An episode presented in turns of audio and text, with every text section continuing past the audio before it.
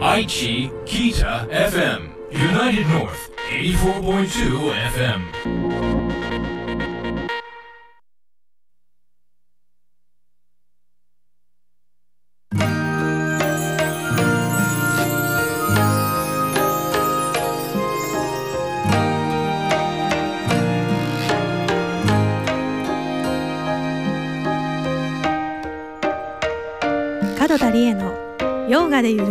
める癒しの時間。この番組は林皮膚科 R ヨガの提供でお送りいたします。犬山城の城下町にある古民家スタジオよりヨガとマインドフルネスの指導者でありミュージシャンでもある角田理恵がお送りするマインドフルでハートフルな時間。ヨガと音楽でゆったりとくつろぎのランチタイムを一緒に過ごしましょう。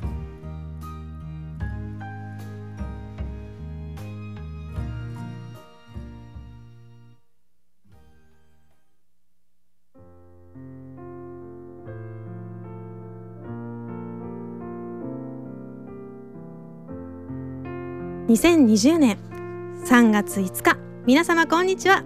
河合和直さん七瀬ちゃんお疲れ様でした。さてここから30分角田理恵がお送りいたします。第10回目の放送になります。今日もどうぞお付き合いよろしくお願いいたします。今日はね生放送です。インスタライブも生配信中です。皆さん見てくださってありがとうございます。角田理恵アンダーバー弁天で検索してみてくださいね。先週はね、えー豊田市の具前院の僧侶の秋田正門さんにゲストで出演していただきました。正門さんの話良かったですとね感想いただきました。先週はねこのスタジオに恩師がね駆けつけてくれていました。私が20代の時にねカウンセラーの資格を取った時の先生なんですけれどもね CD デビューとラジオ番組おめでとうとね綺麗なお花を持ってきてくださいました。サプライズで本当に嬉しかったです。ありがとうございました。でその頃からのお付き合いでまあ私のねいろんなどん底の時代もね知っていらっしゃる方なので今の私がやりたいことをやって笑顔でいることをとっても喜んでくださいました、ね、その恩師の先生今日はね誕生日なんですよね。おめでとうございます、ね、この近くにある豆腐カフェでね、えー、浦島というとこでしたね、えー、正門さんとその恩師と3人でランチしました。でおしゃれでね素敵なお店です。ねぜひぜひおすすめです。今日も素敵なゲストがいらっしゃっています。ね今週もねちょっとお坊さんっぽい方ですけどね。後ほどたっぷりとお話を伺います、えさて皆様最近頭の中ぐちゃぐちゃになっていませんかね？ニュースを見ては不安や恐怖になったりしていませんか、ね、いろんな予定が中止になったりね。家からあまり外出できなくてねイライラしてるなんてこともありませんか？そんな時こそねヨガとマインドフルネス助けになるんじゃないかなと私は思っています。ではね早速ランチタイム瞑想に入ってみましょうか。今月はですね、えーランチタイム瞑想はですね3月、えー BGM が変わります。第3チャクラのね BGM に変わります。クンジュビハリさんマンダラマリさん。第3チャクラの BGM に変わります。その変化もお楽しみください。それでは、えーランチタイム瞑想に入っていきます。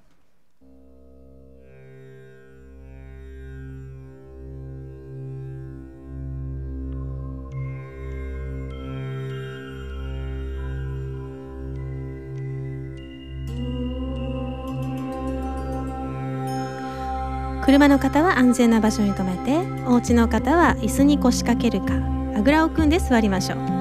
正座でも構いません。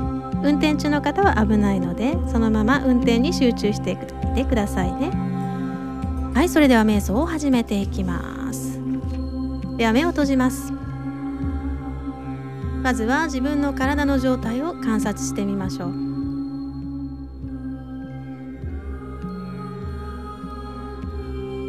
肩や腰が緊張していないか何か心のモヤモヤが体のどこかに溜まっていない姿勢も正していきます。椅子に腰掛けている方は背もたれから腰を離して背筋まっすぐに座ります。おへそを少し前に突き出すようにします。胸を張りますけど肩と腕の力を抜いていきます。軽く顎を引いて頭のてっぺんを天井に向けて吐く息を長くして心を落ち着かせていきます。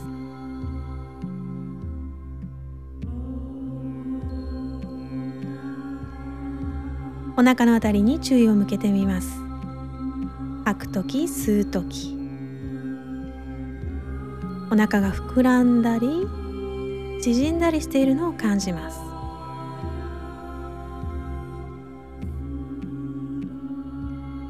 息を吸うと膨らんで吐くと縮んでいきます。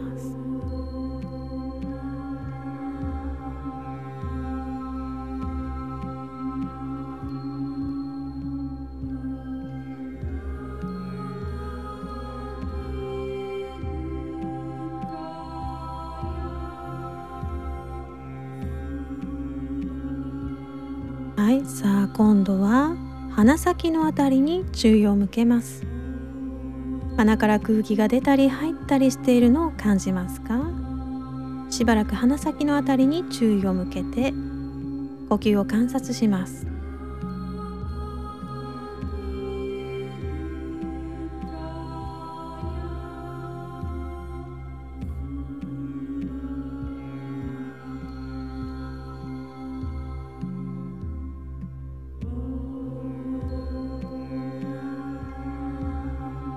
では最後に慈悲の瞑想の言葉で終わります。私が言う言葉を心の中で繰り返し唱えてください。生きとし生けるものが幸せでありますように。生きとし生けるものが苦しみから解放されますように。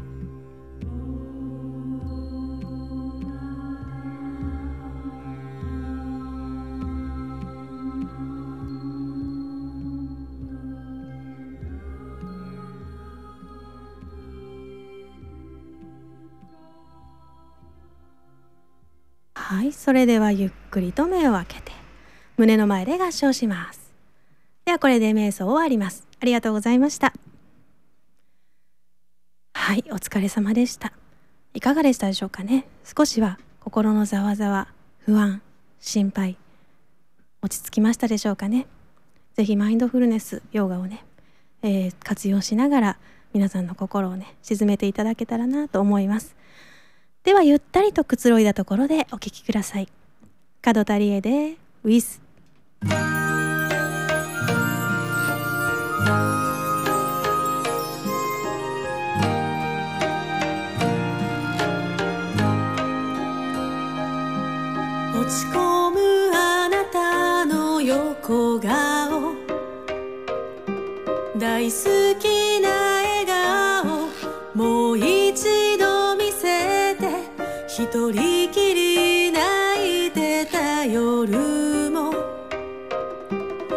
大丈夫だから一人じゃない。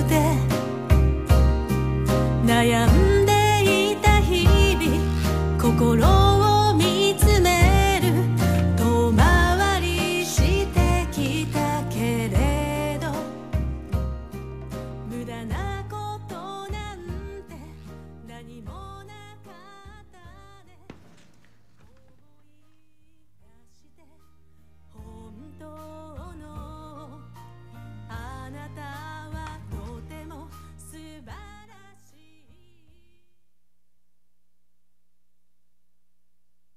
アトピー性皮膚炎でお悩みの方諦めないでください。名古屋市天白区の林皮膚科はアップデートする皮膚科専門医として35年の経験と実績があります。患者さん一人一人と徹底的に向き合いきめ細かなアドバイスをいたします。名古屋市天白区林皮膚科。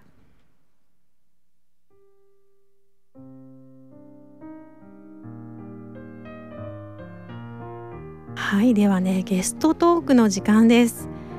今日はねヨガゆる4人目のゲスト。仏像彫刻師の間野アストさんですこんにちはこんにちは。ようこそ犬山へはい、えー、呼んでいただきましてありがとうございますえ。仏像彫刻師、仏師っていうお仕事ですね。あの仏像を彫る専門家ということになりますが、マノアストと申します。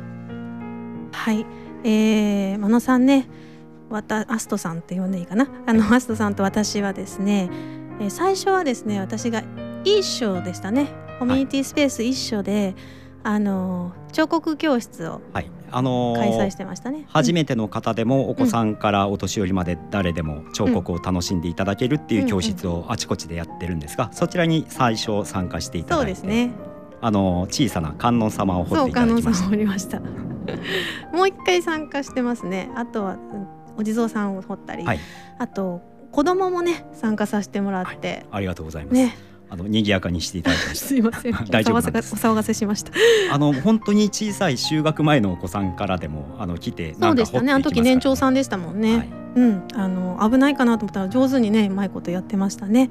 ありがとうございます。はいでそのご縁であのヨガクラスもそうあのー、リエ先生のはいヨガ瞑想のクラスも、あの何回か参加させていただいてなんでお開脚互いすごいですよね。開脚。お互い先生お互い先生で、はい。ね仲良くさせていただいてまいただいています。仏師っていうのをね皆さん知らないかなと思うのでちょっと説明していただけますか？あの仏像を彫る仏像彫刻師を略して仏師って言うんですが、まあ、私の場合は木で彫るのが専門なんですでもいろんな形態でやってらっしゃる方がいるんで修理を専門にされてる仏師の方、はあは絵を描く仏師の方、あうん。まあ、もちろん石なんかで彫る方もいらっしゃいます、うんうん果たして日本にどれぐらいの数の物資がいるかっていうのがうん。うん皆目見当がつかないんですね。ああ、アストさんでもわからない。何百人の単位なのか、うんうんうん。まあ1,000人はいなさそうだなみたいな。そんな漠然とした感じしかわからないんですね。へえアストさんは木を専門としてはい。仏像を彫る人、はいっていうことですね。そうですね。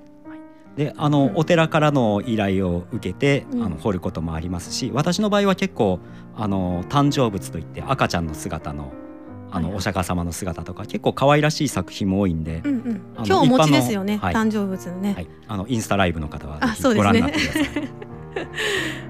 はい。割とあの一般の方からもご依頼いただいてっていうこともあります。あこういうの彫ってほしいとかですはい、かね。そうですね。ええあのちょっと突っ込んで仏師になるきっかけというか経緯というか、はい、まあ語ると長いと思うんですけど。そうですね。それ多分はい。2時間番組あ2時間？になると思う。スねまあかいつまんで言うとはいいろいろあって、ええいろいろああの。前は全然違うあのウェブデザインの仕事とかですね。お。さらにその前は学生時代はずっと演劇をやってたんで、えなんで全く畑違いのところ演から。劇にウェブデザイン。おはい、から、はい。まあちょっと東京にいたんですがちょっとそういうウェブデザインの仕事なんかに限界を感じて、うんうん。で地元に戻っている時にはい。そのお師匠さんを紹介していただいて名古屋に住んでらっしゃるお師匠さんのところで修行させていただいたんですが、ひょんなところからそちらにお世話になって10年ぐらいの修行を経てうん。で2010年に独立して今に至るという感じですね。なんでもう20年ぐらいこれそういうことね。この仕事をしてるんです。あーそういうなんか縁があってっていうことですね。はいえーありがとうございます。あのちょっとぶ仏像のこととか聞いてもいいですか？はいどうぞあの仏像のなんですかね。あの彫るときにはい気をつけていることって何かありますか？あの仏像っていうのは、うん。あの果たしてそのまあ彫刻は彫刻なんですけどこれが芸術なのか、うん。個性を発揮するものなのか、うん。例えばまあ職人として同じような形をあの正確に作るべきものなのか、うん。非常に微妙なところがあって、うん。あのもちろん宗教この仏教というそうですね。その宗教家的な部分もありで、うん。私の場合はうん。なるべくその自分の我が入らないようにうん。もう例えばもうこの人のために掘ろうとかいうことをあまり考えないようにうん。変えて気をつけて掘っています。うん。結局このためにとかこの人の病気が例えば治るようにとかいう自分の思いで掘ってもうん。その自分の我以上のものは掘れないんじゃないかあということでまあ無心という域にはなかなかならないかもしれませんがん、その自分の我の部分で掘らないようにというのを心がけています。深いですね。ありがとうございます。あのまあ私も本当に仏像が好きでですね高校大学、まあ、お寺巡りが大好きなんですけど、まあ私もちょっとヨガをやっているのでちょっと座座奏っていうんですかね、はいはい。座っている感じが気になるわけですよね。ですね。ちょっと前かがみな気がするんです、仏像さんって、はいはい、それってまずはあのどういうことですかね？あれが正しい座り方なのか？座ってるお仏像、まああぐらみたいな姿を見ると思うんですが、あれはええ。あの結果不座といってその座禅をする時のこええ。の足の組み方をしてるんですね。うんうん。で、まあそれはあのお釈迦様がこの瞑想していはい、あのお悟りを開くうん。時の姿なわけですね。なのでその瞑想っていうのはもう私たちその仏像彫刻にうんとってもあの馴染みの深いものなんでが、ですすね。うん。でなぜ前か。がみか、うん。まあその姿勢がまあ果たして私もあの瞑想の専門家とかではないんでわからないんですが、うんうんうん。一つ言えるのはお仏像というのは通常下からそうね。拝んで見上げる状態の、うんうん。に合うように作ってるんですね。うんうんうん。なのでその背の高いお仏像だったら、はいはい。例えば鎌倉の大仏さんみたいなことだったら、あのまっすぐした姿勢だと皆さんあの鼻の穴しか見えないみたいな状態になってしまうのであはいはいそれで拝みやすいようなバランスを計算して下から見たその見上げた作時に。る時の仏師さんというのは考えていたんじゃないかな。あそうするとちょっと前かがみになったりっていうことになりますそうですね。ね。あまりこの上から見下ろすというあちょっとうつむいたとかねそうい。う感じがありますあの観音様なんかでもちょっとこううつむいている加減になっているというのはその下からお参りした時に目が合うような高さになっているということですね。素晴らしい。あの私ですね仏像いろいろ好きなんですけれども、一応自分の好みとしてはですね、あの一番好きというかですねもう立ち止まってずっと見入っちゃったやつがあるんですけれども、あの平等院はい。に、あの飾ってあミュージアムの方に飾ってあったんですけど、そこにある十一面観音さんの立像ですね、はい。それが素晴らしくてですねあの一番好きな仏像はと言われるとそれかなって思って今日聞聞きたいなと思ってたんですけど。一番好きなお仏像そうそうそう。あのこれは。ねとても困る質問で。あの 前これを聞かれた時に、うん、ではあなたはお父さんとお母さんどっちが好きですか？選べないなってやつね。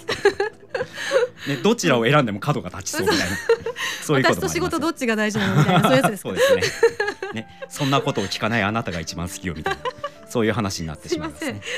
でもまあ一つ言えるのは、はあの残念ながら鎌倉時代から時代が下るとあんまりいいお仏像その文化財だとかになるお仏像っていうのはぐっと少なくなってしまうんですね。鎌倉以降ですか？へそうですね。ーあのまあ鎌倉時代でうん。かなりこのリアリティというか技術的なことをまあ追求したのかな、はいはいはい。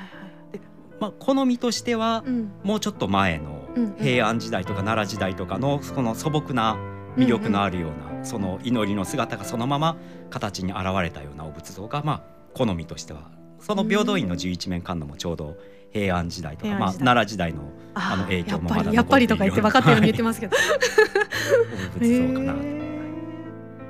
まあ綺麗になりすぎちゃってテクニカルの弁でちょっとあの綺麗は綺麗なんだけれども、何か伝わってこないみたあいな感じですか？の江戸時代ぐらいになってしまうと、すごくお寺の数は増えるんですけど、ええまあやや産業革命みたいなところで、はいはいはい。あのそれに合わせてたくさん作らなければいけなくなる、うん。民衆化してってまあそれはそれで仏教が広まっていいことなんだけど、うん。その有力者がそのお金に糸目をつけないでもうどれだけ時間をかかってでも、うん。その素晴らしいお仏像をっていう感じではなくなってしまう。あまただんだん時代が下るとその伝統をそのままでそのうんお仏像のお仏像みたいになっていいってしまう。はいまあうん。私言い方が悪いかもしれないけれどその古い時代のコピーみたいなお仏像が増えてしまうので、うん。まあ、ちょっともうあ時代が下ってくると今度は円空さんみたいなちょっとアウトサイダーみたいなお仏像を残す方ぐらいしか有名なお仏像がなくなってしまうといううん。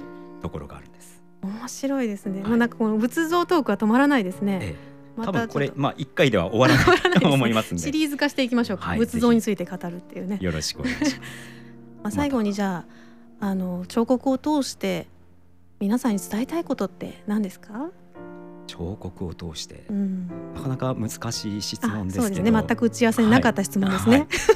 でも、まあ、あの彫刻教室で来ていただいた方、まあ、それぞれ思いがあると思うんですけど、まあ、そのこの病気のおばあちゃんにこう見せることができたっていう方もいるし、まあ、こう掘ってる間があの心が落ち着くという方もあるし気休めって言われるかもしれないんですが、うん。気が休まるっていうのはすごいことだと思うんですね。そうですね、うん。というところで、まあ、そういう彫刻教室を通しても、まあ、そういう感じを味わっていただけるといいなと思いますしうん。またその自分が亡くなってからでも、うん。まあともすれば何百年もその手を合わせていただけるかもしれないっていうのは、まあ、なかなか得難いし、まあ、ちょっとそのための緊張感もあるお仕事かなとうん思っています。答えになりましたでしょうか？あありがとうございますいや瞑想とね彫刻って一緒だなって私思うので、まあそこら辺もまた次回語りましょうか。第三三回シリーズぐらいで、あの皆さんのご要望があればね。はい、ありがとうございます。はい、今日もね、あっという間にエンディングですね。